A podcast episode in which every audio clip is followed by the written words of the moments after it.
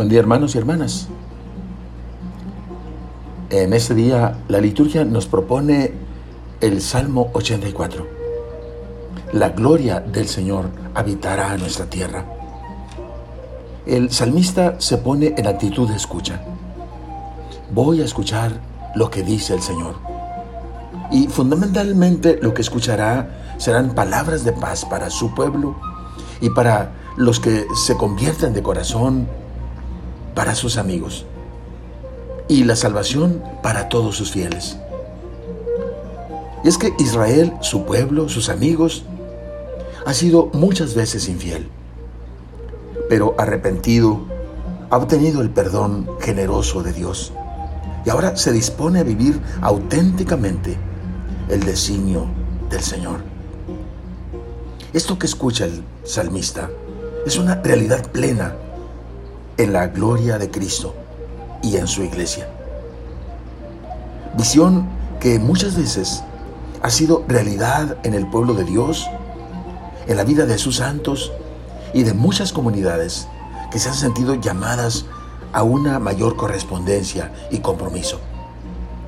Y se ha visto brillar la alegría, la paz, el amor fraterno, el auténtico espíritu del Evangelio. La paz es la bendición del Señor sobre la faz de la tierra y sobre el corazón del hombre. Paz que es serenidad en la mente y salud en el cuerpo, unión en la familia y prosperidad en la sociedad. Paz que une, que reconcilia, que sana y da vigor. Paz que es el saludo universal paz que es fácil de invocar y difícil de lograr. Paz que a pesar de ser anunciada por los ángeles, no acaba de llegar a la tierra. Nunca acaba de asentarse en nuestros corazones. Todo este anhelo, sueño y bendición es una realidad patente en Cristo Jesús. La palabra dice en Efesios 2.14 que Él, Cristo, es nuestra paz. Oremos.